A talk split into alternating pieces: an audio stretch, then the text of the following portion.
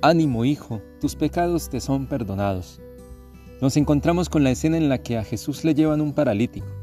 Llama mucho la atención que este hombre va en busca de la salud física, por lo menos así nos lo hace pensar todo el relato, y se encuentra con un ofrecimiento de perdón. Se le da el perdón como un don de parte de Dios. Realmente la pérdida más grande que tiene este hombre no es la falta de movilidad, sino la falta de comunión con Dios.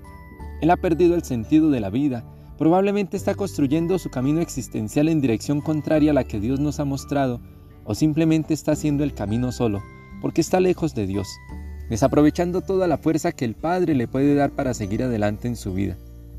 Muchas veces nuestras enfermedades físicas y emocionales son consecuencia de nuestra culpa, de saber que hemos fallado, que no hemos actuado bien.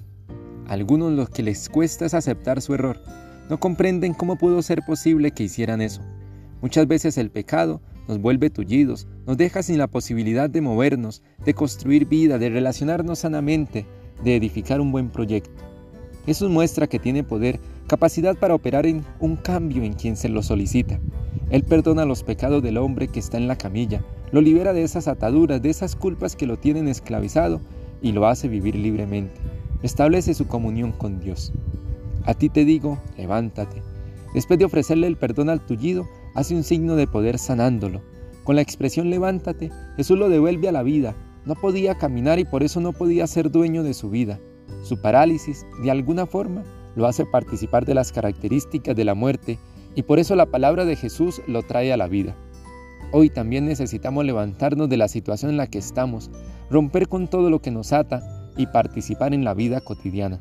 Es el momento de creer que es posible salir adelante, Hoy Él te está dando la orden de levantarte, de echar a un lado todos esos sentimientos de dolor, de tristeza, de miedo que tanto te paralizan. Vamos, es el momento de creer y de levantarte.